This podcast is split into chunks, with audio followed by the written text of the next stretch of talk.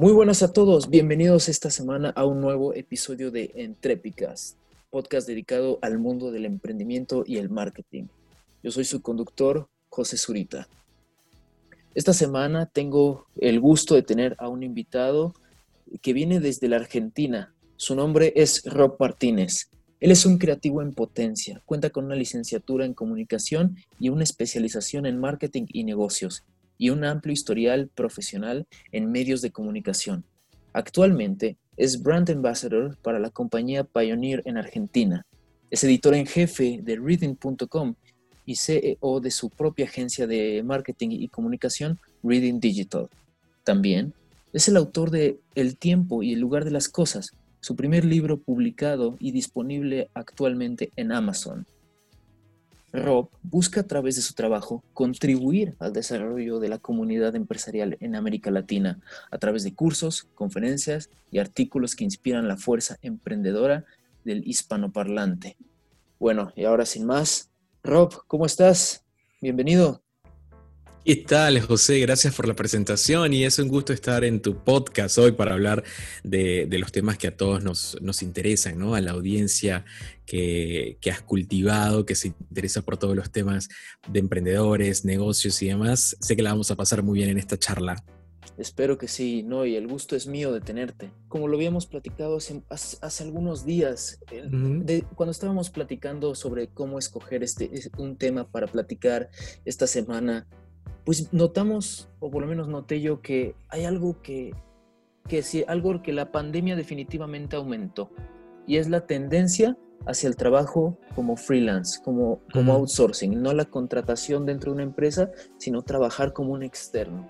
Esto es algo que ya se venía dando desde hace mucho tiempo, pero la pandemia hizo que explotara a nivel mundial. A lo mejor en países eh, de, eh, donde se habla inglés, como lo podrían ser Estados Unidos, Canadá, algunas partes de Europa, es algo más común, es, es, algo que ya se viene manejando desde hace muchos años, pero en América Latina y en México no era algo 100% del día a día. ¿no? Muchas personas lo hacían, pero realmente es una minoría considerando toda la fuerza laboral. Entonces, consideramos con Rob y yo que es algo muy importante tratar el tema del freelance. ¿Qué es el freelance? Y y cómo, y cómo ha llevado nuestra sociedad y a dónde la llevará en un futuro. Pero bueno, antes de tocar esos temas, Rob, ya sé que ya te presenté, pero de todas formas me gustaría que, que nos platicaras un poco de tu historia. ¿Cómo llegaste a donde estás? Tienes muchos proyectos en mente, tienes una revista, tienes una agencia de marketing, pero ¿cómo llegaste a donde estás?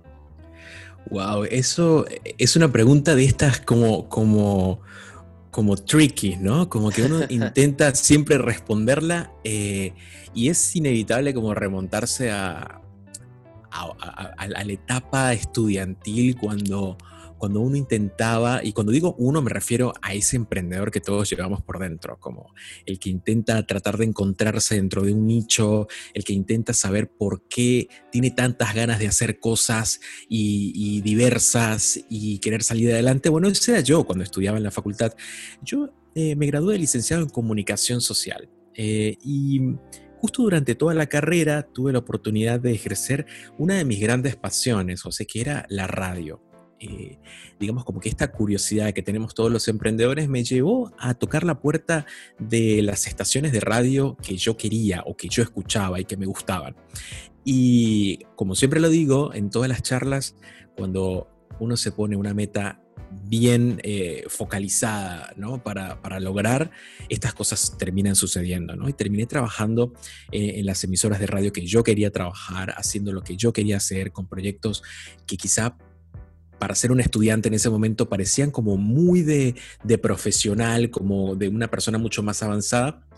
Eh, en edad y en experiencia, cuando realmente era un estudiante de comunicación como cualquier otro que iba en el transporte público a la facultad con su mochila y no ganaba ni un peso ni un dólar por hacer nada en la radio, pero simplemente vivía como el, como el sueño de hacer lo que a uno eh, le gustaba, lo que me gustaba.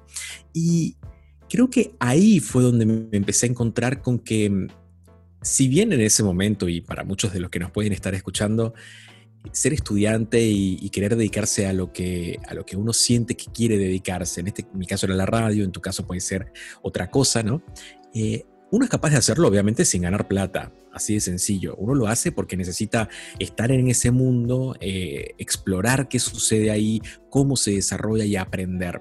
Como ya estaba en la universidad, necesitaba luego el trabajo de campo y el trabajo de campo era, era tener un programa de radio. ¿Y qué pasó? En ese momento, si bien era muy divertido tener un programa de radio y poder conectarse con la audiencia, sonar, que te escucharan en, todo el país y demás, Em, luego venía la parte burocrática que yo no lo tenía en mente, que era, bueno, eh, necesito generar, tener sponsors o tener patrocinios o tener clientes que, a los que yo le pueda hacer la publicidad en el programa y nadie me enseñó a buscar esos sponsors o esas marcas, ¿no?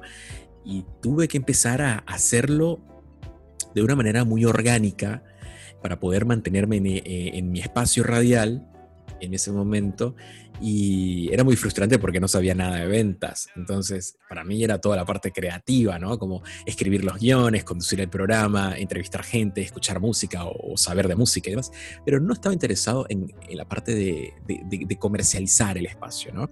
Y no tenía mentores, lo cual eh, era mucho más difícil.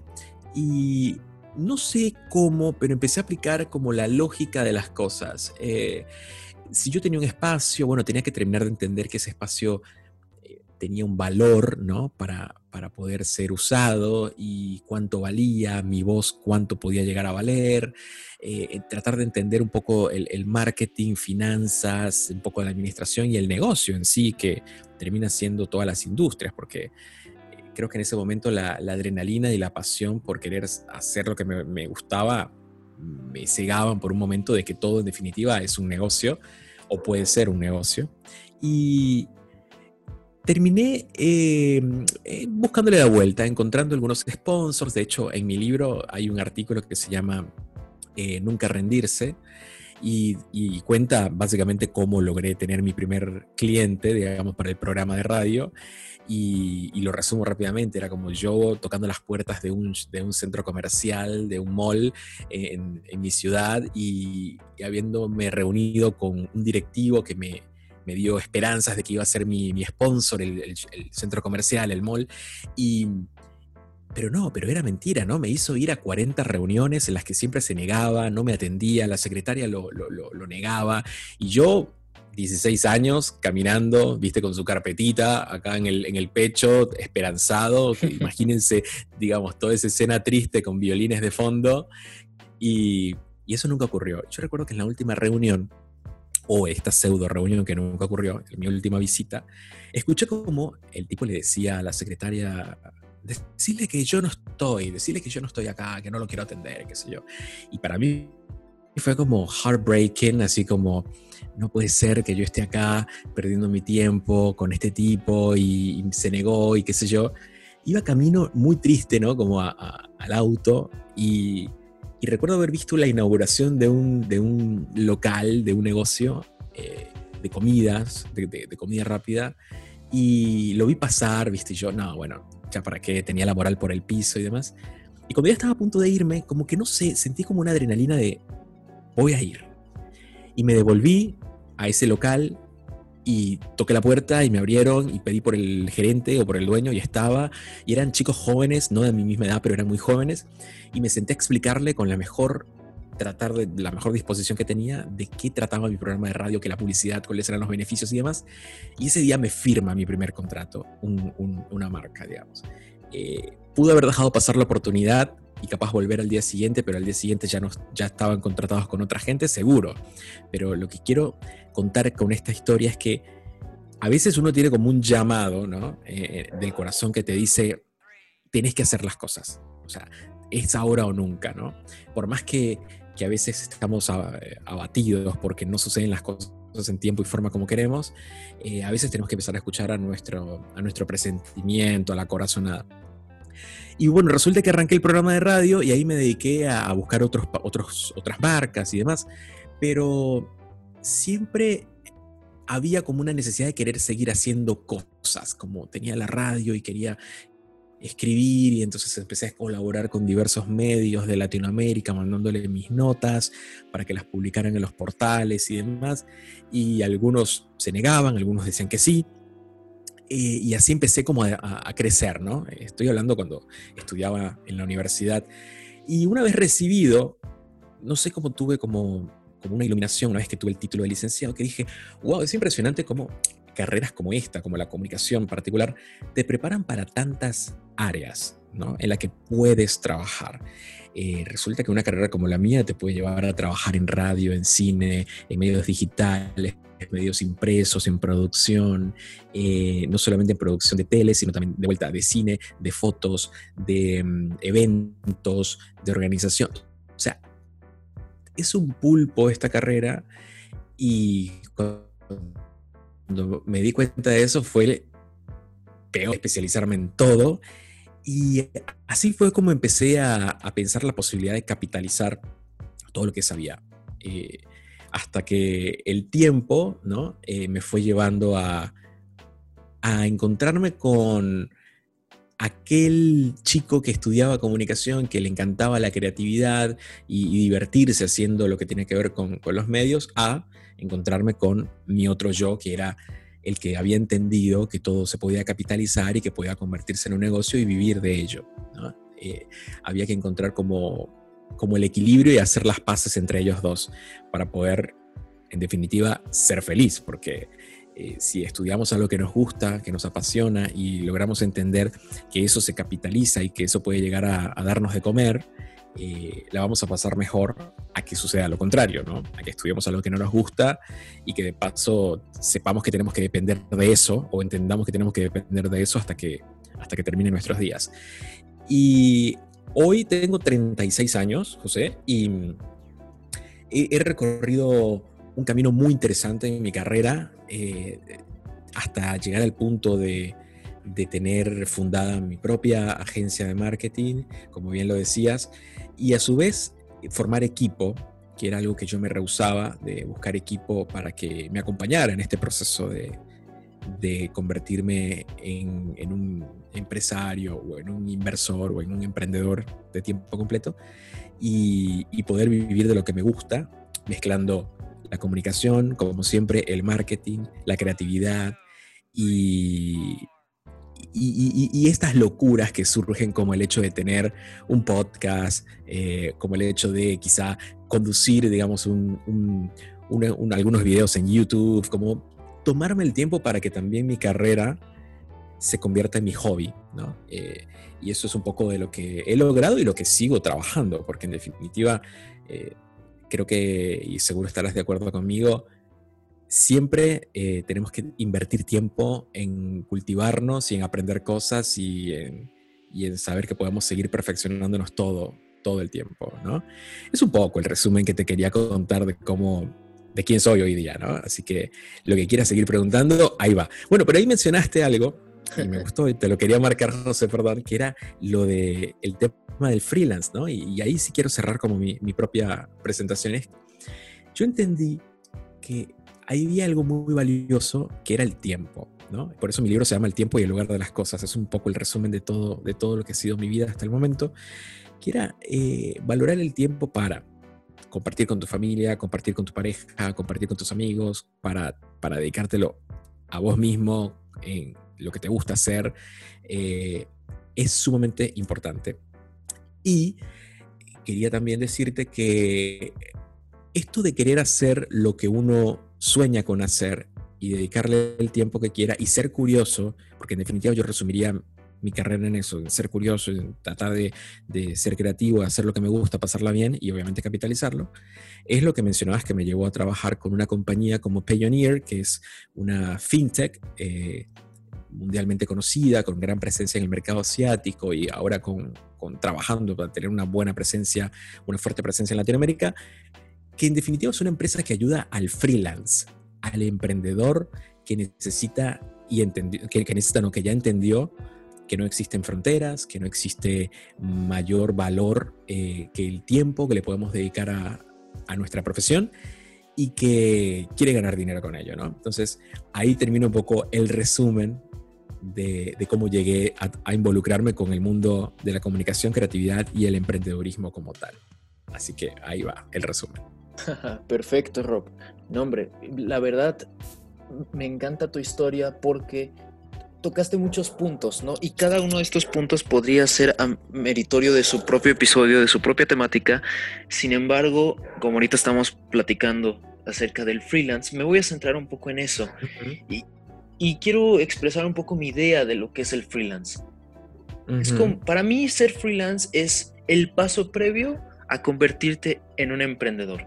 Porque un, todos los emprendedores son freelance, pero no todos los freelance son emprendedores. ¿A qué voy con esto? Cuando tú empiezas, tú lo mencionaste en tu historia, o sea, tú tenías que conseguir sponsors para tu programa, tenías que, tenías que dar darles a entender el valor que tenía tu espacio. Entonces, ¿y qué es lo que hace un freelance? Exactamente eso. Se vende a sí mismo sus servicios, su experiencia, sus conocimientos, su tiempo, sobre todo, para poder eh, darle valor a alguien más o ofrecerle algún servicio que, o que éste necesite. Entonces, ese es como el... Y eso es lo que principalmente hacen los emprendedores cuando inician. Eh, venden su tiempo y, sus ideas a los demás. Ya después entra la parte de conseguir un equipo, eh, crecer la empresa, escalarla, además demás. Pero, cuando un emprendedor nace, por así decirlo, comienza como un freelance. E, y eso es algo para mí, pues valiosísimo, porque tú lo dijiste, ¿no? Al, fin, al inicio te diste unas decepciones muy fuertes, pero seguiste y seguiste y seguiste y tomaste oportunidades que en el momento no podrían eh, parecer tan obvias, pero que en este momento las recuerdas pues con mucho cariño por lo que puedo, por lo que puedo ver. Y creo que eso es algo muy, muy padre. Y sobre todo, Que, algo, que, algo que diste a entender es la perseverancia y la paciencia. Y tú lo mismo lo mencionaste. En, en ese momento llegó a ser muy frustrante el hecho de toparse con pared, fracasar, fracasar, fracasar, y un día ya sale y, ya, y ya puedes empezar a, tener éxito. Pero es, es de tratar, tratar y, y, no rendirse. porque, y eso le pasa a muchos freelancers. intentan. Yo, yo estudio diseño gráfico, yo estudié diseño gráfico y el, y el self-freelance es muy demandado dentro de mi carrera dentro de mi profesión. Pero ¿qué, qué pasa? Muchos, muchos diseñadores intentan eh, meterse, se meten a dos, tres plataformas, medio le dedican dos horas de su día a promocionarse, medio lo hacen bien, medio les importa y luego se andan quejando de que nadie los contrata, porque no le, no le, meten el tiempo y el esfuerzo necesario para de verdad tener éxito. No sé qué piensas al respecto. No, me parece fantástico cómo lo ves, porque el y, me quedo con algo que dijiste que es para muchos seguramente revelador, ¿no? Como freelance no necesariamente es emprendedor y emprendedor básicamente no necesariamente es un freelance. Eh, y, porque habla directamente de la capacidad de disciplina que pueda llegar a tener cada uno, ¿no? Eh, porque en definitiva la disciplina es un poco primo hermano de la perseverancia, eh, van de la mano porque no, no, de no solamente de pasión y creatividad se vive, ¿no? También tenemos que sentarnos y ver si somos capaces de aguantar los procesos que tenemos que vivir para que nuestras metas se materialicen. Y eso el freelance lo tiene y se, tiene que enfrentar diariamente a esa disyuntiva, ¿no? Como, como bien lo decías, me voy a publicar en ciertos portales y voy a esperar a que ocurra, no, o voy a, no voy a completar el formulario en los portales completo de mi perfil porque, porque no, porque no quiero, porque la verdad que, que no. Eh, no tengo tiempo, lo que sea. Entonces, se decepcionan porque luego no llegan los resultados como esperaban, pero también hay que evaluar qué estuviste haciendo para que esos resultados llegaran. Es decir, el hecho de no completar las fichas o, la información completa en los perfiles o no tener un portfolio bien armado, completo, no haberte dedicado a elegir tus mejores trabajos, eh, no dedicarte no solamente a elegir los mejores trabajos que como diseñador por poner el ejemplo, pudieras hacer, sino también a redactar tu presentación, a tener una buena foto de perfil de tu, de tu, para tu portfolio o para tu perfil propiamente en las plataformas. Es decir, es todo un trabajo multidisciplinario que el freelance eh, tiene que involucrarse, tiene que tomarlo con responsabilidad del detalle, ¿no? Porque me parece que ahí en definitiva puede llegar el éxito del, que, del que se esfuerza y lo logra. Pero hay algo también que es como una especie de ruta que yo trato de presentar en, mis charlas, que es, eh, uno puede ser un buen freelance, luego escala a emprender. Porque ¿qué pasa? El freelance es aquel que toma eh, su tiempo, lo, lo, pondera, digamos, en un sentido de darle un valor a su hora, depende del nicho y el rubro que se dedique. Luego, con el paso del tiempo, eh, empiezan a aparecer proyectos, los vas a trabajar, los vas a finalizar, los vas a entregar, vas a cobrar. Y si hay cada vez más clientes, hay cada vez más proyectos, hay cada vez más cobros, llega un punto en que el freelance tiene que tomar una decisión y es, continúo eh, aceptando proyectos, continúo aceptando nuevos clientes y sigo yo mismo y me convierto en un pulpo en el que no voy a tener vida eh, y en el que no solamente no voy a tener vida, sino que no voy a cumplir con los estándares de calidad o me enfrento a la posibilidad de crecer y convertirme en un emprendedor. Y el emprendedor es aquel que puede llegar a tener un proyecto de, vamos a hablar de, la gente de, la comunicación, el diseño, la programación y, el community manager, puede tener una agencia, ¿no? ¿Y qué es una agencia? Bueno, empezar a hacerte de equipo para que puedas abarcar cada vez más. Bien, tomando en consideración obviamente todas las responsabilidades que esto conlleva, ¿no? Responsabilidades de pagarle a otra persona, responsabilidad de hacerte de equipos técnicos, de espacio físico, eh, posiblemente hoy día pueden hacerlo directamente, tener un equipo como hoy día yo lo hago y tener cada quien en su casa y todos este, tenemos un fin común digital, digamos, este, una sala de reuniones digital, pero mm, cuando todo esto se supere y volvamos a una especie de nueva normalidad, vamos a poder volver a, lo anterior quizá. Eh, y luego de ser un emprendedor, luego pasas a ser em, un empresario. Si el ritmo de lo que decíamos antes, tus ganas, tu pasión, tu creatividad, tu talento y tu disciplina y tu constancia y tu perseverancia aún siguen presentes en la etapa emprendedora, vas a pasar y vas a evolucionar tipo, viste como los videojuegos, cuando son un, personaje y evolucionan y ahora son otros. Bueno, es un poco así eh, hacer un empresario, que ya tienes mucha más eh, capacidad para abarcar, eh, ya sea el nicho que te dediques. O puede que en el proceso de emprendedor de tu área decidas y consideres la posibilidad de emprender un nuevo camino, manteniendo el que ya tienes. Puedes crear una nueva ala de negocios, puedes crear un nuevo producto o servicio alejado de quizá lo que hacías hasta el momento, pero en definitiva seguir creando, ¿no? Eh, eso es lo que en definitiva marca eh, la diferencia entre alguien que puede ser y bancarse, como decimos en Argentina, ser emprendedor o no, o ser freelance o no, ¿no? Es un poco por ahí. Pero sin duda es un planteo que cada uno tiene que hacerse, ¿no? Este, porque en definitiva o somos muy chicos a veces si no lo podemos entender muy bien, o eh, simplemente no va con nuestra, con nuestra cultura, ¿no? Porque también estoy bien arraigado del entorno que nos rodeó. Si vivimos en un hogar eh, digamos, plasmado de, incentivos, de que todo va para bien, de que hay que estudiar, de que hay que prepararse, de que hay que trabajar, lo más probable es que esto sea algo natural para, ti.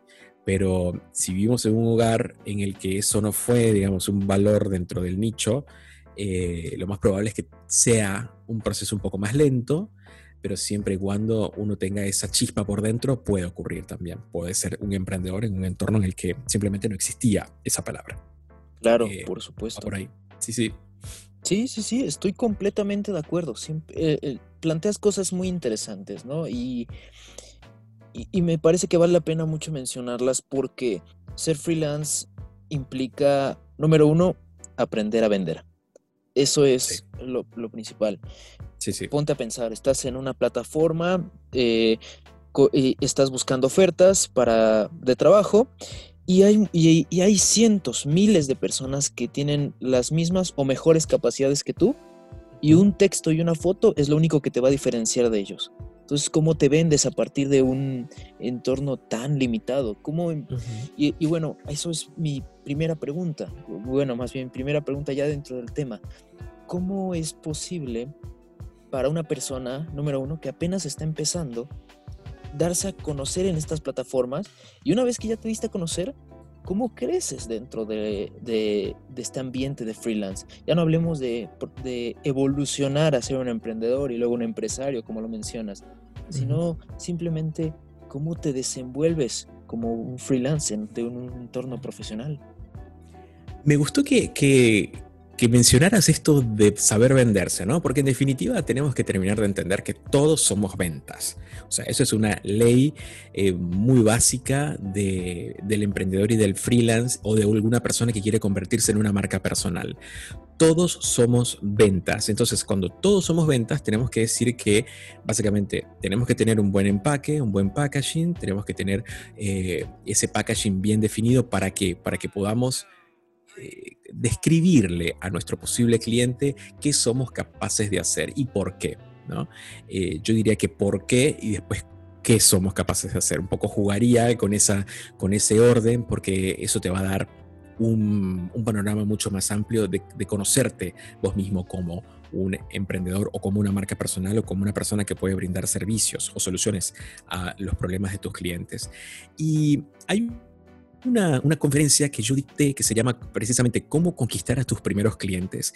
Y en esa charla navego sobre el paso a paso que puede navegar una persona, un profesional o un, sí, o un talento que necesite empezar a venderse. Y varias de las recomendaciones que doy es primero sentarse y pensar en qué es lo que sabes hacer. O sea, en qué te estás capacitando o qué eres bueno para hacer. Y esto acá muchos se delimitan y dicen, bueno, yo no me he graduado de la facultad o yo no estudié nada o yo no tengo avales académicos. Bueno, primero partamos de que no es necesario eh, tener avales académicos para poder emprender. Todos tenemos un talento y ese talento tenemos que identificarlo, desarrollarlo y materializarlo para poder a quienes se dedican a eh, un poco el área más visual, como el diseño gráfico, eh, la edición, la fotografía, el diseño de sitios web, eh, que más puede ser ilustración, que, es algo mucho más visual.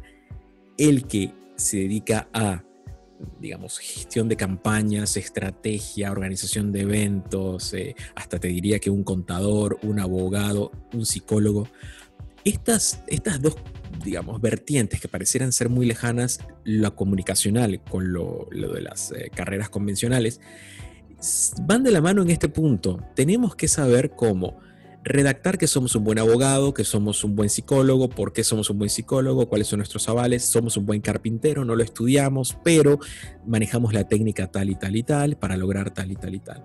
Si se dan cuenta, en este panorama ambas profesiones, la que no es académica y la que sí lo es, y la que no es visual y la que sí lo es, tienen esto en común, saber comunicar lo que saben hacer y cómo lo pueden hacer y a su vez generar un portfolio, que sería esta muestra visual de cómo lo lograron. Hay unos que quizá podrán mostrar algo, un contador capaz no puede mostrar un Excel, ¿no? Con, con un montón de números a decir cosas, pero sí puede mostrar. Claro, pero sí puede decirte con quién ha trabajado con emprendedores, con pymes, con empresas, con multinacionales, con qué, logrando qué y haciendo qué, con X o Y objetivo. Lo mismo un abogado.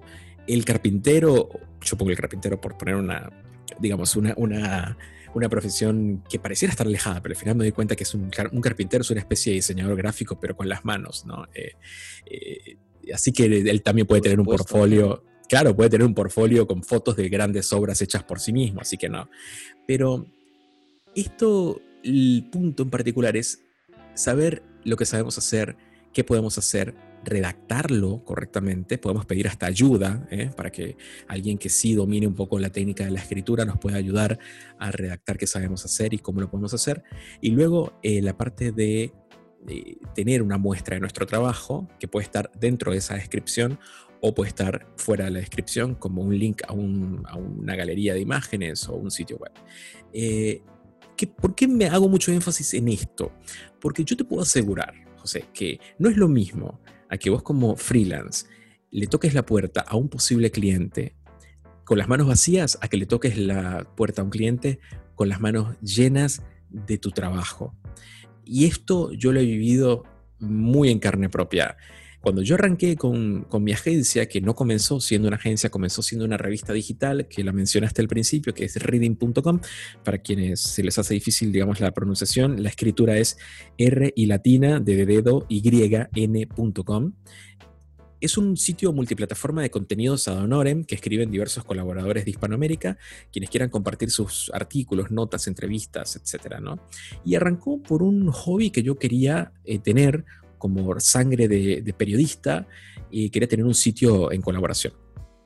Y como me dediqué tanto para hacerlo bien, o sea, para que el sitio alguien entrara y lo viera y este sitio pareciera ser un sitio súper pro, me dediqué tanto, le dediqué tanto tiempo a la imagen, al logo, al diseño del sitio, a la navegación, a la redacción, etc. Cuando yo empecé a recibir visitas, y les cuento esto como para que vean el poder de, la comunicación, de lo visual, a su vez empecé a recibir propuestas o consultas, quiero decir, de agencias de prensa de diversos países, me contactaron de Estados Unidos, de Holanda, de Dinamarca, para preguntarme y pedirme presupuesto de cuánto eh, cobrábamos en el sitio por redactar una nota en español de una cobertura de algún evento, de algún producto, alguna reseña y demás. Quiero decir que en ese momento nosotros no nos dedicábamos a eso, o sea, éramos un sitio web hippie en el que solamente escribíamos contenido para drenar un poco nuestra pasión por la comunicación. No teníamos pensado capitalizarlo. Era más un hobby de comunicadores y periodistas que, un negocio. Pero estaba tan bien planteado el sitio, estaba también visto, digamos, en su navegación, en su, en su presentación, que ya la gente que entraba o las posibles agencias de prensa o agencias de marketing pensaban que podían hacer negocio con nosotros porque nos vendíamos como grandes profesionales de la comunicación. Que, que lo éramos, pero éramos bastante nobles en ese sentido porque el sitio acababa de nacer eh, y el modelo de negocio no estaba definido porque no existía. Esto aplica lo mismo para este que quiere arrancar y no sabe cómo, eh, que, necesita primero, antes de crear un perfil en estas plataformas, conocerse sus capacidades y sus limitaciones. Y una vez que el freelance tiene esto definido, qué es, qué hago, cómo lo hago y, y qué es lo que ya hice, si es que no tienen alguna muestra de trabajo, bueno, hay que empezar por ahí, empezar a generar contenido, trabajar ad honorem, con marcas, con eh, emprendedores, con empresas, ofrecerles nuestros servicios para crear experiencia, ¿no? Porque en definitiva eso es muy importante para quienes van a ser nuestros próximos clientes. ¿Cuál es nuestro aval? Así sea poco, ¿no? Así sea poco, poca experiencia que hayamos acumulado, siempre suma, siempre suma. Y en definitiva, si, si te sabes mostrar, ¿no? Como, como el profesional que eres eh, y de lo que puedes llegar a ser, ese material va a hablar de la posible experiencia, una experiencia imaginaria, digamos que quizá no existe, pero quien lo vea va a percibir que hay un conocimiento de fondo, que eso también forma parte de una experiencia, la experiencia, digamos, educativa o de conocimiento o de haber indagado mucho en tu talento. Y eso está buenísimo. Yo diría que ese es el primer paso antes de, crearse un perfil, un sitio web y demás. Una vez que tengas eso, sí, tener un buen sitio web es importante, es una vidriera virtual. Algunos dicen que los sitios web se están pasando de moda. Yo creo que no. Yo creo que es una herramienta. No, no, claro, es una herramienta fundamental. Eh, eh, Rob, aquí te voy a detener un momento porque acabas de tocar algo que, que no puedo dejar pasar. y, hablaste del poder de lo visual. Yo soy diseñador y yo puedo afirmar cada palabra que estás diciendo, pero para que se den una idea, y esto es un tip para, para la audiencia, para quienes nos están escuchando, el buen diseño, el mejor diseño es aquel que no se nota, es aquel que no lo percibes, ah, que, no, que no te llama la atención. ¿Y por qué estoy diciendo esto? Porque como, una, como profesionista, como persona, tú esperas que las cosas estén bien hechas a ti te salta algo a la vista cuando es algo que conoces o es algo que está mal hecho, tal cual. Entonces, el, un buen diseño es algo que, esperas. Y, y, esto lo mencionaste con tu ejemplo de tu página web. Le dedicaste tanto tiempo a la imagen, a que todo se viera bien, a que todo estuviera bien redactado, que las personas que visitaban tu sitio pensaban que ya eras un, una empresa establecida con experiencia y demás. Porque eso es algo, eso es algo indispensable para un negocio ya establecido, que tenga buena presentación, que tenga buena redacción, y parecen cosas bastante obvias. Pero muchos no se toman el tiempo ni siquiera de dejarlas así porque dicen, no, es que apenas voy empezando, no, no importa eso, mejor me concentro en otras cosas. Entonces, iba un poco con, el, con este dicho estadounidense de fake it till you make it, básicamente. Entonces, es algo que es, es, algo que tengo que mencionar, es un tip para la audiencia. El buen diseño es algo que, que, ni siquiera tiene por qué notarse, es algo que debería de estar. Y ese cuidado que le pusiste es algo que yo creo que muy pocas personas hacen y por eso no tienen, no tienen el éxito que tú tuviste. Claro, y igual yo creo que también es un tema de... A ver, yo esto lo relaciono mucho, José, con el hecho de enamorarte de tu propio proyecto. O sea, hay eh, ah, escritores, hay autores, sí, pero hay autores que dicen, y esto a mí me parece medio raro, ¿no? Hay autores que dicen como, cuidado, y hasta lo he escuchado hace poco de, algunos influencers que, que, es otra área, ¿no? Es otra área, el influencer que habla de temas que nunca ejerció o que nunca ejecutó, ¿no? Es medio raro, ¿no? Como, a ver, yo hago un paréntesis acá. Estas academias online de emprendedores que son, los docentes son emprendedores y educan a emprendedores. Eh, para mí no tiene mucho sentido, ¿no? Para mí yo quiero que un emprendedor no me eduque, porque el emprendedor, si, si se declara el mismo emprendedor, está en el mismo proceso de crecimiento que yo puedo estar viviendo, quizá con un poco más de, de, de kilometraje que el yo pero en definitiva es un tipo que va en el proceso de aprendizaje. Yo prefiero tomar de gente que ya vivió las etapas previas que yo estoy y que me cuente de las experiencias que se obtienen al haber atravesado ese proyecto, ¿no? Esto como un paréntesis de academias de emprendedores dictadas por emprendedores para emprendedores. Para mí eso no tiene sentido. Eh, pero sí em, decía, ¿no? Que, que, que en definitiva uno tiene que enamorarse de su proyecto. Estos dicen que no hay que enamorarse de su proyecto porque te puedes cegar y, puedes dejar de ver oportunidades que pueden estar eh, para tu proyecto. Yo creo lo contrario. Yo creo que cuando uno está tan claro en lo que quiere hacer, en lo que se capacitó o en lo que quiere capacitarse o en, lo que quiere hacer en definitiva, eh, para poder venderte tenés que estar enamorado de lo que haces, estar, tenés que estar convencido de lo que vas a ofrecer. Y ese convencimiento o esa credibilidad que vos mismo te la vas a transmitir tiene que nacer en cuatro paredes, en tu casa o en tu estudio. No van a ser frente a otra persona. Y ahí está el punto que lo asociaba con lo que decía José, es como el diseño, el ojo en el detalle, eh, tiene que ocurrirte a vos mismo, con tu proyecto, con tu logo, con tu marca, con tu logo de marca personal, con tus colores, con tu eh, tipo de, fuente, con tu texto.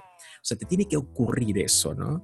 Y si bien no te vas a dedicar toda la vida a definir cómo querés lucir ante los ojos de un posible cliente, eso también lleva un proceso eh, que va a culminar en algún momento una parte de él, ¿no? Porque las marcas siempre se van refrescando, pero las marcas personales y las marcas grandes también se van refrescando, pero bueno, al momento de lanzarte eh, al mercado, sí, va a llegar un momento en que vas a, tener que eh, ponerle una pausa, habiendo ya estado satisfecho con lo que lograste para comunicar tus servicios y tus productos y luego eh, avanzar al, ataque de venta, ¿no? A poder capitalizarlo. Y luego, bueno, cuando quieras vas a hacerle retoques y avanzar, pero ya estás enamorado. Es decir, es un tema de autoestima, es un tema de, de, querer que las cosas, si eres un tipo que quiere lograr éxito lo más pronto posible, bueno, seguramente te vas a topar con, piedras porque el éxito tiene sus procesos, depende al amor y dedicación que le tengamos a nuestro proyecto.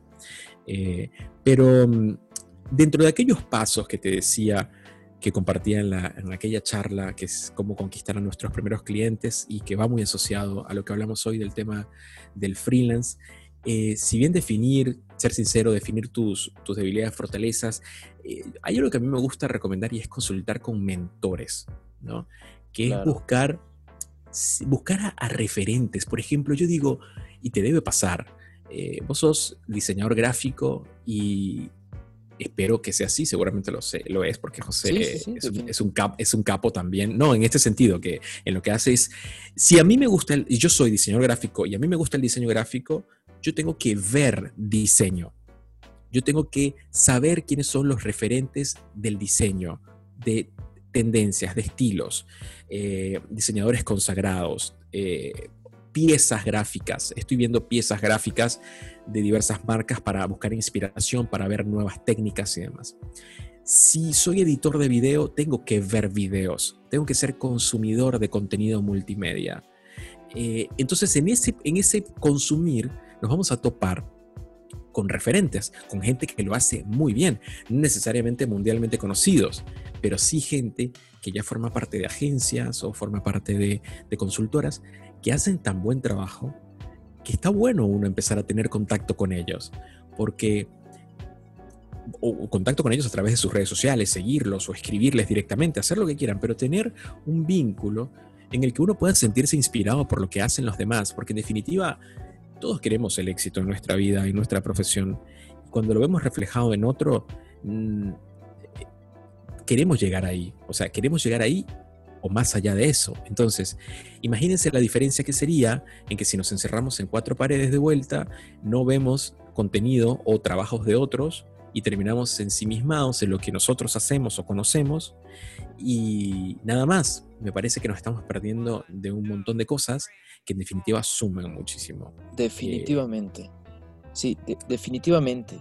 Porque, y, y lo mencionaste muy bien, porque cuando nosotros empezamos a hacer alguna cosa, sea diseñar, sea escribir, dibujar, lo que sea, inevitablemente copiamos a los demás. ¿Por qué? Porque no, sabemos hacerlo. Y, no es que esté algo mal. Lo mal eh, es cuando tú ya conscientemente lo haces eh, con afán de, apropiarte del trabajo de otra persona. Pero cuando tú estás empezando, pues tú copias lo que conoces. Y si todo el tiempo te, te, quedas con lo mismo y no te das el tiempo para poder aprender eh, estos referentes o conseguir estos mentores, el que tú mencionas, entonces pues no vas a avanzar, te vas a quedar con estas mismas habilidades incompletas que al final no te van a llevar a, a ningún lado.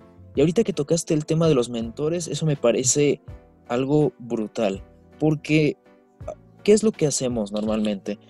nos vamos a YouTube y cómo crearse una cuenta de éxito en, en Upwork, en Fiverr, en Freelancer.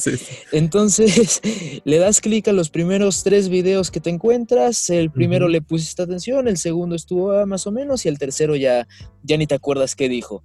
Entonces te quedas con una mala impresión de gente que no necesariamente sabe. Que a ver, hay buen contenido en YouTube, es una gran herramienta para aprender, pero hay que saber distinguir el contenido quién te lo está diciendo y, y ahora sí, qué autoridad tienes tú para decirme lo que yo tengo que hacer, ¿sabes? Entonces, no, está, no está mal buscar contenido en YouTube, pero sí hay que saber cómo distinguir el bueno del malo. Y cuando tú estás apenas empezando, pues no tienes ni idea. Y eso es, la verdad, algo, algo, algo, muy, muy importante que hay que tomar en cuenta. Tal cual. y pues nada, o sea, mencionas también contactar a estos mentores, claro, o sea, al final también son personas.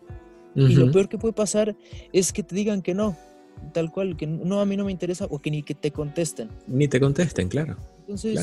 O puede pasar algo genial, que te ah, contesten y terminas haciéndote eh, amigo, conocido, colega de esa persona que admira su trabajo, lo cual es, sumamente gratificante. Y te digo una anécdota personal, a mí me pasó, o sea, a ver, eh, yo era tan curioso con esto de, querer tener contactos, no, no, no, de querer tener contactos para mezclarme, quería tener contactos que me inspiraran, ¿eh? porque también hay que, hay que separar eso.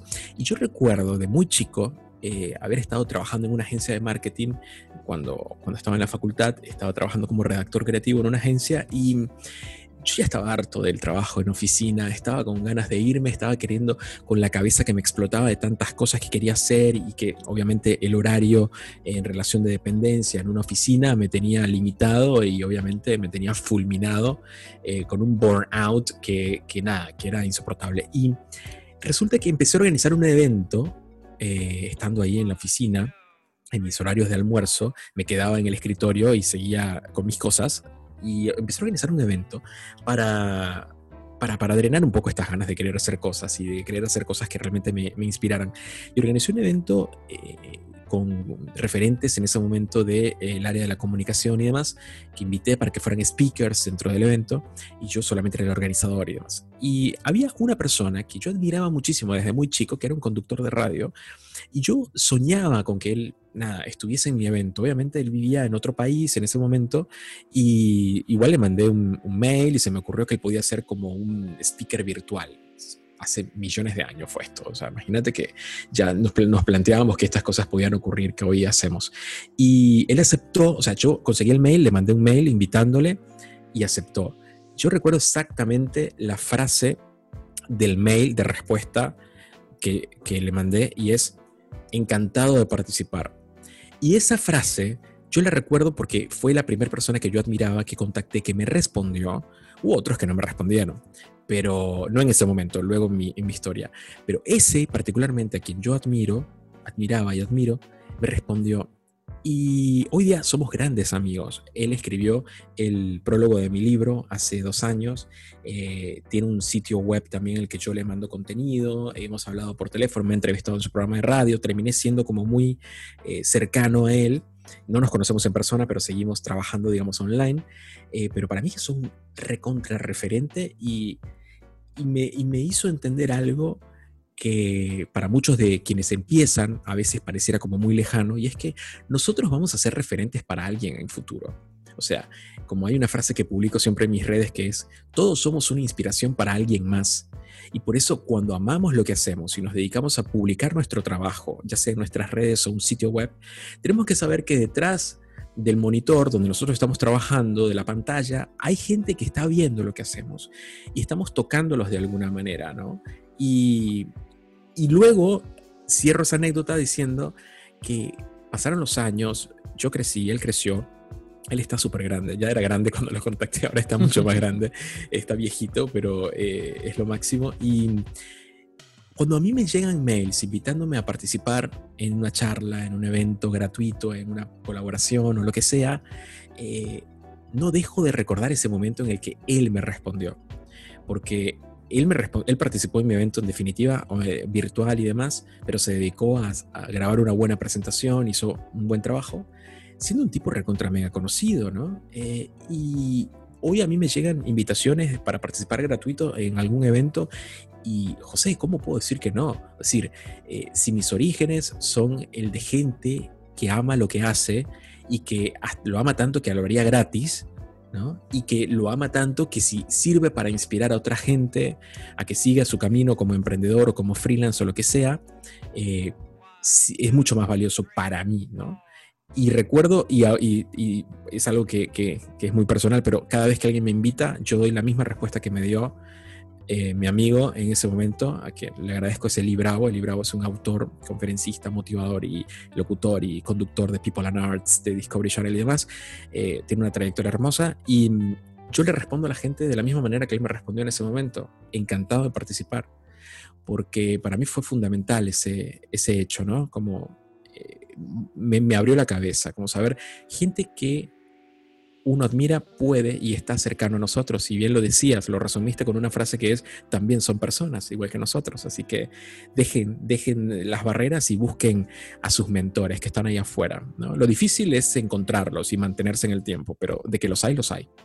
Claro, y sobre todo, o sea, tú, lo dijiste, cuando te llega un evento gratuito contestas de la misma forma que te contestaron a ti, porque al final de cuentas, las personas que llegan a ese tipo de nivel, con el que tienen la capacidad de los conocimientos para volverse mentores, en, sea en, temas de freelance y de lo que sea, son personas que aman lo que hacen. Y una persona que ama lo que hace, no le va a importar el dinero, el prestigio, le va, le va a importar compartir, compartir su experiencia y compartir su amor por esa cosa que hace.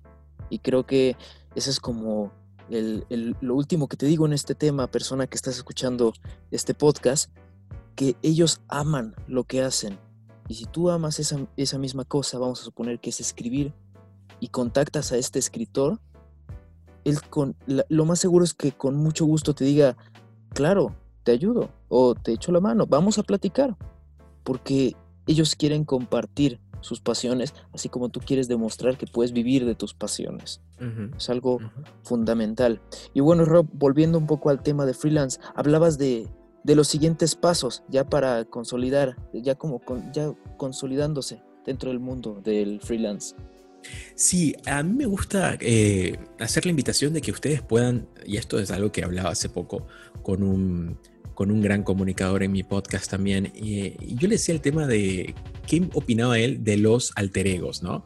De tener esta doble personalidad, porque en el marketing se aplica mucho. Eh, cuando eh, queremos ser una marca personal, a veces podemos eh, desarrollar este alter ego con el logotipo, ¿no? Entonces el logotipo termina siendo como la representación de este escudo que nosotros queremos llegar a, a, tener o a hacer, ¿no? Eh, o esta identidad eh, aguerrida, eh, divertida o profesional que queramos mostrarnos. Entonces, hay que empezar a pensar entonces si nosotros queremos desarrollar una, una marca personal o vendernos como, un, como una agencia, ¿no? Como una estructura, como si contamos con una estructura o si queremos ser una marca personal. Si queremos ser una marca personal, bueno, definir un poco la identidad, como le decíamos antes, y si somos una, nos queremos vender como una, una marca de fantasía o un nombre de fantasía, bueno, elegir un nombre, ¿no? También eh, definir nuestros servicios y descubrir cuál es nuestro cliente ideal. O sea, hay eh, posibilidad de que cada uno de ustedes pueda pensar, bueno, yo quiero trabajar directamente con un nicho o eh, con, un, con un mercado en particular les pongo ejemplos como para que no se pierdan, puede ser, quiero ofrecer mis servicios a el, el, rubro de la salud, o el rubro de la belleza, o el rubro de la gastronomía, o a todos. Eso eh, es una conversación muy personal de cada uno de ustedes. Em, en ese proceso pensar eh, lo que decíamos también un poco antes, lo adelantábamos, era eh, cuánto quiero cobrar yo por, por mis servicios. Este, es decir, Eso es previo. Todo un tema, definitivamente. Sí, sí, sí, sí, sí, sí, y perdón, pero acá vuelvo un segundito atrás, era primero hacer una lista de nuestros servicios. O sea, como diseñador gráfico, vos lo sabrás muy bien, es decir, cuáles son tus fuertes, y cuáles son, de, último dejamos en esa lista lo que quizás no, no es que no seas bueno haciéndolo, lo puedes hacer, pero es algo que no quisieras hacer o que no quisieras que fuera tu carta de presentación. Entonces, hay gente que se dedica a la identidad corporativa, por ejemplo, que se le da muy bien, que tiene esa capacidad de ver a las marcas desde ese punto de vista. Y hay gente que se dedica a otras cosas. Hay diseñadores gráficos, seguimos con el tema de diseñador gráfico, pero que se dedican a eh, solamente presentar propuestas para identidad de las redes sociales. Eh, que es un poco más distendido, digamos, el lenguaje que se maneja en la comunicación allí, quizá, pero hay muchos tipos ¿no? Eh, de, servicios que podemos enumerar en cual sea nuestro rubro que nos estemos manejando. Pero el tema de precios y tarifas, bien lo dice José, es un tema, es un tema muy, muy difícil.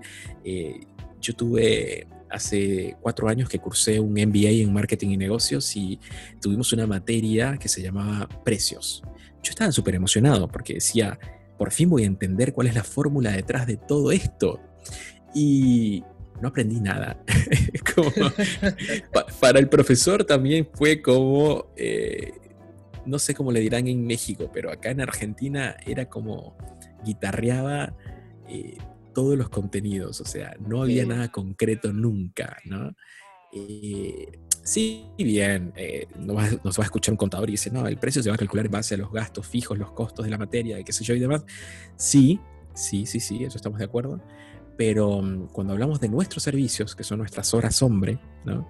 Eh, que no, no, no, contamos con una materia prima, sino que realmente tenemos que poner precio a nuestro talento, eh, a nuestras horas de trabajo, es todo un tema. ¿no? Determinarlo, vas a vivir procesos para vivirlo, pero yo siempre recomiendo algo que es muy sencillo y esto es que te puede ayudar a crecer, es uno, investigar sobre tarifarios de tu localidad. O sea, si eres un diseñador gráfico, eres un community manager, eres un diseñador web, busca las asociaciones, las fundaciones, las federaciones que los agrupan y tome como referencia lo que estas eh, organizaciones plantean como cuáles los honorarios o las, el valor de la hora hombre o de la hora talento. Puede ser una referencia, pero luego está la realidad. O sea, para muchos estas referencias a veces son irrisorias y no les ayudan realmente a poder capitalizarse de manera concreta y correcta. Entonces luego, si eso no te convence, pero sí te puede dar una guía, empezar a plantearse cuáles son tus gastos fijos de tu estructura como eh, emprendedor, como freelance en tu casa. O sea, a mí me gusta, uh, lo hablaba con un amigo hace poco, es, bueno, por ejemplo, si vives solo en tu casa y, bueno, alquilas un departamento y tienes tus gastos fijos, ¿no? Entonces, tratar de definir cuáles son tus gastos fijos y poder hacerte metas de cuántos clientes necesitas para poder sobrecubrir tus gastos fijos y que puedas generar una ganancia. La totalidad de cada uno de los precios a fijar te va a quedar, eso es una regla ya planteada hace mucho tiempo, te va a quedar a vos el 20%. El 20% de la totalidad de lo que cobres. El resto es para pagar tus gastos fijos. O sea, el 20% sería tu sueldo de cada uno de los proyectos que hagas. Entonces, a la hora de plantear un presupuesto a un cliente o una tarifa, considera que el 20% es lo que el neto que realmente queda en tu bolsillo, porque el resto sería para cubrir compromisos. Entonces, es una buena fórmula para arrancar, para poder entonces empezar a pensar cómo vamos a eh, capitalizar cada uno de nuestros servicios a ofrecer. No sé, a ver, a mí me gustaría saber cómo lo haces vos directamente, José. ¿Cómo te va con el tema de precios? Tengo una fórmula bastante similar, pero es un poco más idílica. A ver. Yo, yo me planteo primero mis gastos personales, o bueno, mis gastos en general, el alquiler, eh, la comida, los servicios de agua, luz, etcétera.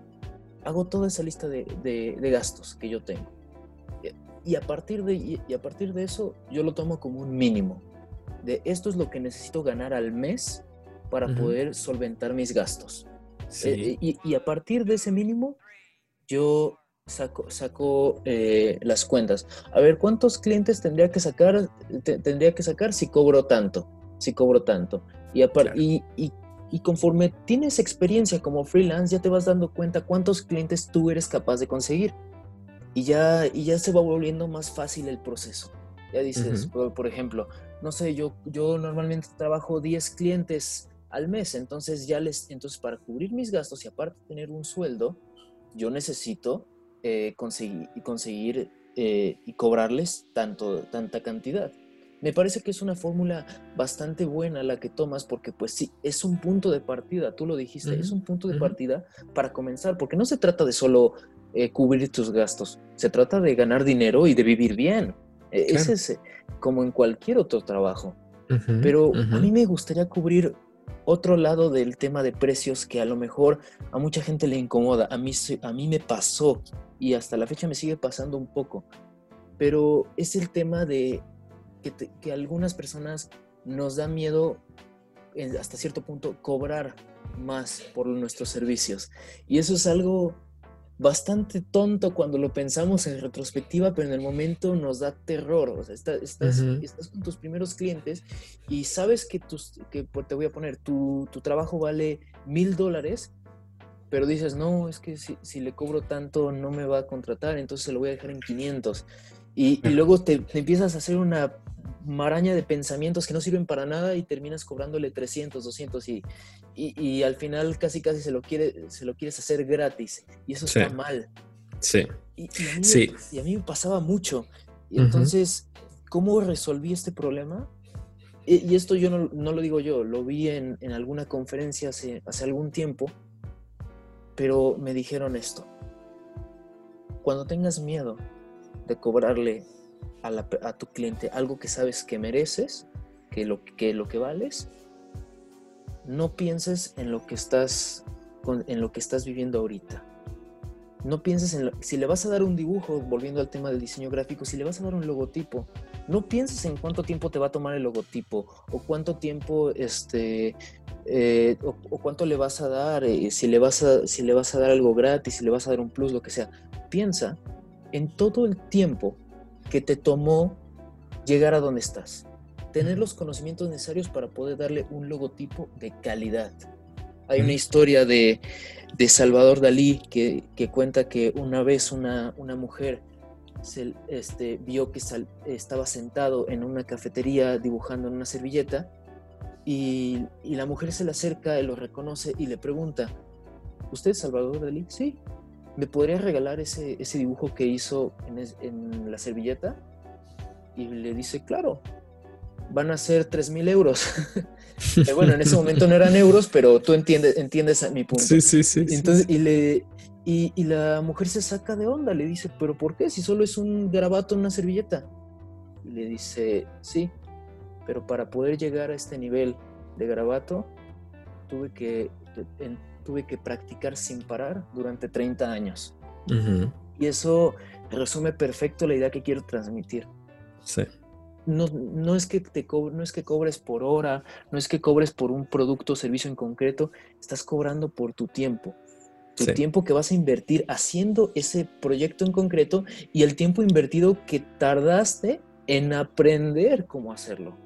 Y cuando tú tienes esa mentalidad de que dices, ok, sí, me, toma, me tomó 5, 10, 15 años aprender esto que estoy haciendo ahorita, ya, ya, ya te das cuenta de que vales, de que vales como persona, vales como profesionista y de que tu trabajo merece cierto estándar.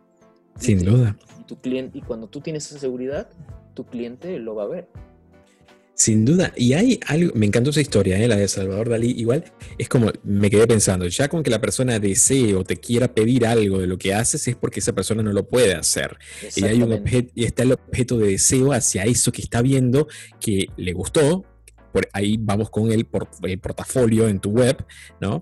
Este, si alguien se acercó a vos directamente para hacerte una consulta, un pedido de presupuesto, es porque algo de lo que vio que sabes hacer le gustó. Entonces, si ya le gustó, eh, de alguna u otra manera su subconsciente valoró el conocimiento, la técnica y demás, y quiere contratarte, quiere tu talento. Entonces, si ya se acercó a vos, está bueno plantearle el precio que corresponde. Ahora, eh, si hay algo que mm, cuando los, cuando los chicos arrancan el tema del freelance y querer proyectarse como freelance, hay algo que se llama la contraoferta, que es uno también de los consejos que yo doy en esta presentación. ¿Y a qué me refiero con eso? Cuando uno arranca, arranca, quiero decir, acabo de recibirme de la facultad o estoy terminando, estoy estudiando al mismo tiempo y quiero empezar a ganar dinero y con lo que es hacer y demás. Si bien hay todas estas horas que decimos de capacitación, de práctica y demás, que son recontra valiosas, está eh, esta disyuntiva, que seguramente es la que me querías contar que te ha pasado, como decir, bueno, eh, al principio, bueno, planteaba un precio y resulta que el cliente se sacaba de onda y entonces me quería eh, ningunear un poco el precio y terminaba yo haciéndolo por mucho por debajo de lo que mínimo era, ¿no? en ese momento, si bien hay límites, pero en ese momento yo lo considero como que el cliente, si estoy arrancando, quiero decir, me está brindando la posibilidad de incrementar mi portafolio. Entonces, si yo tengo la posibilidad, cuando estoy arrancando, de poder hacer o desarrollar un proyecto para un cliente, una marca, mm, a la que le tuve que hacer una contraoferta porque mandamos una, propuesta y el cliente puede reaccionar a que no tiene ese dinero o a que eh, no sé, le parece, ya como te dicen que les parece caro o les parece costoso, esto es subjetivo. Lo que es caro o costoso para, para, vos, para mí no. Entonces, eso es subjetivo. No podemos basarnos en la subjetividad. Si nos dicen, por otro lado, que no tienen el presupuesto, ese presupuesto para este momento, o con otras palabras, pero te lo transmiten de esa manera, es una puerta abierta para la renegociación o para la contraoferta. Entonces, ahí te abren la puerta porque te trataron con respeto a la propuesta que hiciste, diciéndote que quizá en este momento no cuentan con ese presupuesto. Entonces, ahí puedes contraatacar con una nueva eh, propuesta, que puede ser eh, un porcentaje de descuento por trabajarlo, ¿no?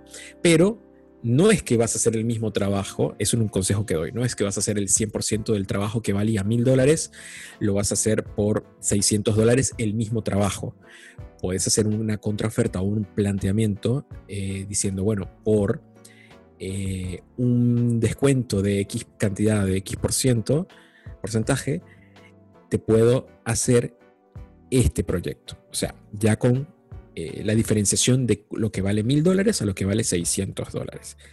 Eso es un buen paso para que el cliente entienda que existe un poder de comunicación entre, entre, entre vos y la marca o el cliente o, el emprendedor o el negocio.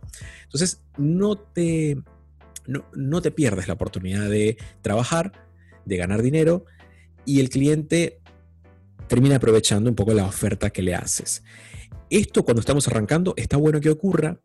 Eh, no siempre te van a aprobar el segundo presupuesto, capaz te toca hacer una contraoferta. Yo digo que hagan hasta, hasta tres propuestas. No hagan más de tres propuestas. Porque ya cuando hacemos más de tres propuestas, es decir, con descuento, el cliente está viciado y, vas a terminar con una relación tóxica en el que el cliente te va a optar por la propuesta más económica y vas a terminar y te va a exigir lo que valía la más cara. Entonces, es una relación viciada que no le va a venir bien a ninguna de las partes, mucho menos al emprendedor, al freelance. Eh, pero sí puedes hacer tres propuestas, una full, una medium y una low cost. O sea, hasta llegar a la low cost. Después de ahí, tienes que ver un poco la dignidad. No un poco la dignidad como decir, no, ya está. Eh, no, no, no voy a seguir con este cliente haciendo una negociación eh, eterna que no va a llegar a ningún lado. pero la contraoferta siempre está buena. Eh, cuando estamos arrancando y se da la oportunidad de que puedas hasta que te compren la opción low cost, pensalo que por otro lado te está dando portafolio. Entonces, eso te va a dar la oportunidad de seguir teniendo estas muestras que te van a ir llevando en este camino amarillo para poder conseguir tus próximos clientes, el cliente ideal, ¿no? que en definitiva es lo que todos buscamos, el cliente ideal. Pero, pero va por ahí. Claro, sí, estoy. Ah, tocaste un punto importante y bueno, la postura que tenía en su momento era sobre todo para que aprendieras a valorar tu trabajo. Eh, cuando ya estás en un punto en que ya tienes experiencia, ya tienes, eh, ya tienes conocimientos necesarios para poder decir, ahora sí ya tengo que, ganar como se debe. Pero lo que tú dices desde esta perspectiva de que apenas voy empezando, está muy bien porque tienes que aprender a valorar a lo mejor un, un trabajo que a lo mejor si no te van a pagar mucho, vamos a suponer, no, te van a pagar mucho, pero estás trabajando para, para PepsiCo. Entonces, e, el hecho de tener un, un proyecto de PepsiCo dentro de tu portafolio, que es una empresa reconocida a nivel internacional, pues ya te habla de mucho, de, un, de una trayectoria bastante profesional. Te habla de algo, pues, que, ya, que tú ya trabajaste con esta marca, entonces significa algo para ti. Entonces, a lo mejor el valor no es monetario, pero sí es un valor muy, muy importante para tu portafolio. Y bueno, eh, Rob, eh, me encantaría seguir, seguir platicando contigo sobre estos temas. Me parece que no hemos cubierto ni siquiera la punta del iceberg de todo lo que implica ser un freelance, pero me parece que, que podríamos retomarlo en alguna otra ocasión. Y bueno, solo para cerrar el tema, me gustaría preguntarte, ya tú ya tienes mucha experiencia, mucha trayectoria y pues ya tienes hasta cierto punto, ya estás consolidado dentro de tus, dentro de tus negocios. ¿Cómo, ¿Qué le dirías a esta persona que está empezando, que quiere, a lo mejor quiere ser freelance, a lo mejor quiere simplemente tener un segundo ingreso, un segundo canal de ingresos para poder eh, establecerse bien económicamente o que está persiguiendo sus sueños y quiere establecerse, así como, como tú ya lo hiciste, no necesariamente con una cartera de clientes, pero sí con un, estar en un punto en el que digas, yo ya puedo vivir de esto. Sí, hay un artículo que les invito a que lean en mi blog, que está en reading.com, que se llama nuestro, nuestro ecosistema creativo. Y responde muy bien a esto que me acaba de preguntar José. ¿Cuándo yo puedo o cómo puedo lograr una estabilidad como freelance, como emprendedor? Em, los primeros pasos que tenemos que hacer es primero conocer nuestro entorno eh, económico. Si nosotros actualmente somos estudiantes o somos eh, recién recibidos o somos eh, profesionistas y, necesitamos este, generar ingresos con lo que sabemos hacer, yo siempre recomiendo que puedan generar un ingreso pasivo. Un ingreso pasivo es este que ustedes van a ser un empleado de alguien por un periodo de tiempo determinado, tomarlo como un proyecto, como una pasantía, pero que este proyecto, este, mm, este trabajo que van a tener, les permita a ustedes tener un entorno económico positivo, en verde, no en rojo. ¿Por qué? Porque no es lo mismo emprender con deudas a emprender sin deudas. Entonces, si nosotros logramos tener un ingreso pasivo, como un ingreso pasivo, bueno, que solamente les van a pagar por cumplir una función, eh, que ya dominan en un horario determinado y van a recibir un, sueldo, un salario, como le quieran llamar, por un periodo de tiempo. Ponerse un periodo de tiempo que comienza y termina, o sea, ustedes mismos, no el empleador. Ustedes decir, bueno, yo voy a agarrar este trabajo, voy a hacer este trabajo para, dos puntos, ganar experiencia, en el área que yo voy a querer desarrollarme, porque la recomendación es esa, que busquen un trabajo que esté cercano a lo que ustedes quieren hacer propiamente. Y luego em, les va a generar ingresos. Una vez que ya cumplen el horario de trabajo en el que han sido contratados, ustedes van a trabajar en un horario de oficina o lo que quieran, o como se los determinen, llegan a casa o salen de ese trabajo y se van a su casa o eh, cuelgan la videollamada de trabajo y dedíquense a su proyecto. ¿Por qué? Porque mientras ustedes van construyendo esto que acabamos de enumerar durante toda la charla, eh, desde el nombre, el portafolio, los servicios, el valor, el costo, cómo buscar clientes, armar la web, armar las redes, armar la identidad, ustedes no dejan de recibir ingresos que vienen de otro, ¿no? Ustedes ya cumplieron con su horario y van a recibir ese ingreso. Yo le digo pasivo entre comillas, pero muchos dirán que no va a ser un ingreso pasivo, pero bueno, es un poco el concepto, van a recibir plata que a ustedes no les va a costar plata, es un poco como les quiero decir. Y teniendo ya una estabilidad económica, en la que les ayude a ustedes a no, a no, tener deuda o si tienen deuda con eso pagar las deudas, lograr tener un ahorro eh, que les permita a ustedes poder luego culminar ese periodo en ese empleo, en ese trabajo, para poder dedicarse 100%. Nunca, o, eh, acá me devuelvo, si ustedes están actualmente en relación de dependencia trabajando para una empresa, para un tercero, y están cumpliendo un horario y quieren emprender, ojo, no renuncien a su trabajo en relación de dependencia si no tienen una idea clara de lo que quieren hacer. Incluso cuando ya tienes una idea clara, es mm, ir empezando poco a poco hasta, hasta que ya te puedas establecer. Sí, sí, y la gente dirá, bueno, pero a ver, entonces, ¿cuál es el sentido? El sentido es que no, eh, no se enamoren y se decepcionen rápido de su proyecto, porque les va a pasar que la ansiedad los va a matar cuando los días avanzan y el desespero por querer generar ingresos con lo que saben hacer quizá no va al ritmo que, ustedes quieren y entonces le van a echar la culpa a Rob y a José por decir este o dar este consejo, ¿no? Eh, pero por eso les digo, esténse en un lugar en el que puedan estar tranquilos y a su vez a la par al mismo camino, trabajen en su proyecto conozco mucha gente y mi hermano, por ejemplo, es uno de ellos. Él tiene muchas ideas para trabajar, pero nunca las concreta. Y actualmente me dice que tiene un proyecto para desarrollar, este, pero está trabajando en relación de dependencia. Y le digo, bueno, listo, tu trabajo termina a las 5 de la tarde, a las 6 de la tarde llegas a tu casa y vas a empezar a sentarte a trabajar en tu proyecto, vas a sentarte a trabajar en tu proyecto, a escribir, a redactar, a entenderlo, para poder el día que te sientas, que ya estás dispuesto para, o ya estás vendiendo tu, servicio, puedas vivir de él. Mientras tanto, no, porque no, no va a ser sano, psicológicamente no va a ser sano para, el emprendedor. Y luego que ya estás en tu proyecto, que lograste salir de la relación de dependencia, trabajar y vivir de lo que te gusta, es estar muy consciente de lo que has construido, porque así como lo has construido, tus malas decisiones van a, van a destruirlo. Eh, entonces, estar consciente y valorarlo cada día para que no te permitas sabotearlo en ningún momento, ni que otro lo haga. Entonces, mantenerse enfocado es muy importante y conscientes de lo que estamos haciendo.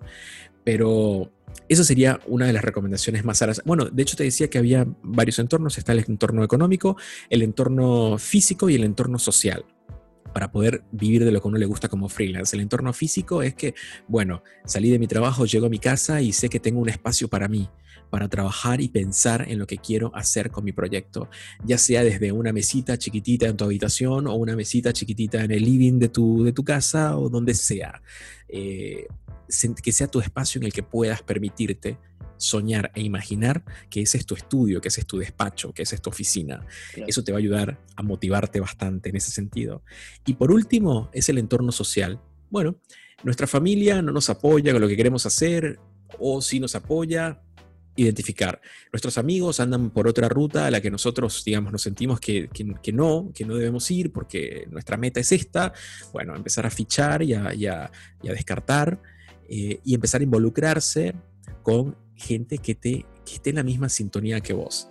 Por eso decíamos lo de los mentores. Los mentores, cuando contactamos con ellos, están en la misma sintonía y nos generan sinergia que en definitiva es muy valiosa para cuando arrancamos nuestro proyecto, porque si no, eh, nos vamos a encontrar de vuelta solos el emprendedor y el freelance es una vida muy solitaria, eso tengo que decirlo también.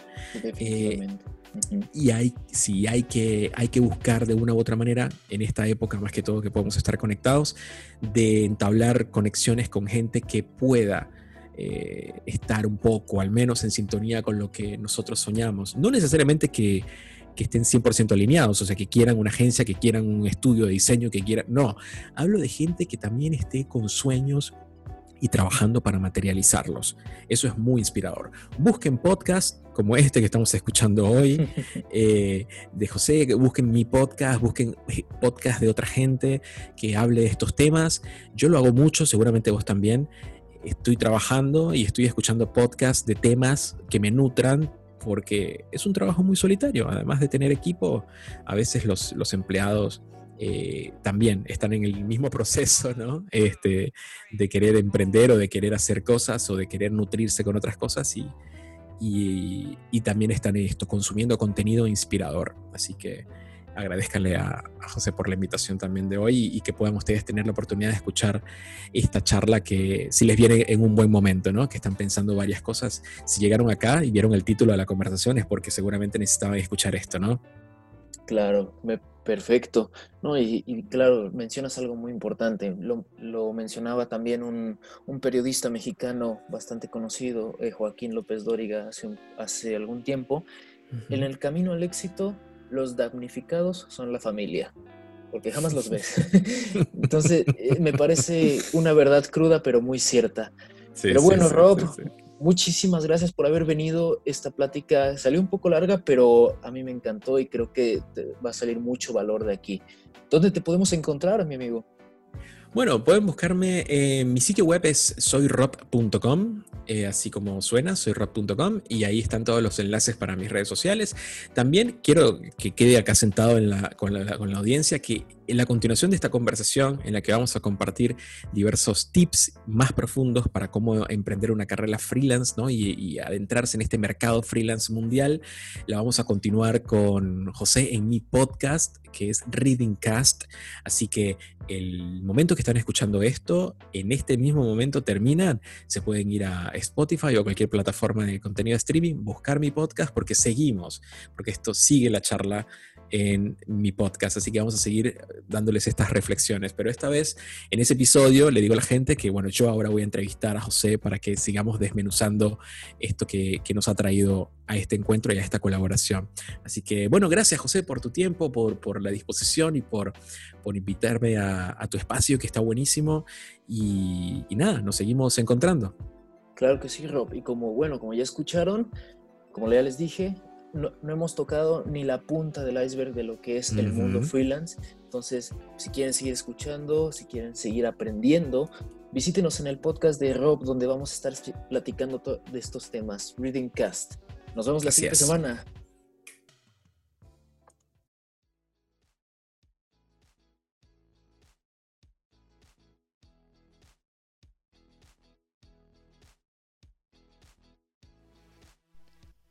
Espero que hayas disfrutado este programa. Recuerda que puedes encontrarnos en Twitter como EntrepifyMX. Si quieres que platiquemos sobre algún tema en específico o tienes alguna duda, no olvides dejarnos tu comentario por ese medio. Si estás escuchándonos en YouTube, no olvides suscribirte. Y no me quiero ir sin agradecerle a nuestro patrocinador oficial Entrepify. Entrepify es un servicio de consultoría especializado en el marketing digital para startups y pymes en el cual se ofrecen planes que se adaptan a los presupuestos de una empresa pequeña o mediana, ofreciendo la mayor calidad en servicios para llevar a tu empresa en el mundo digital al siguiente nivel. Nos vemos la siguiente semana. Bye.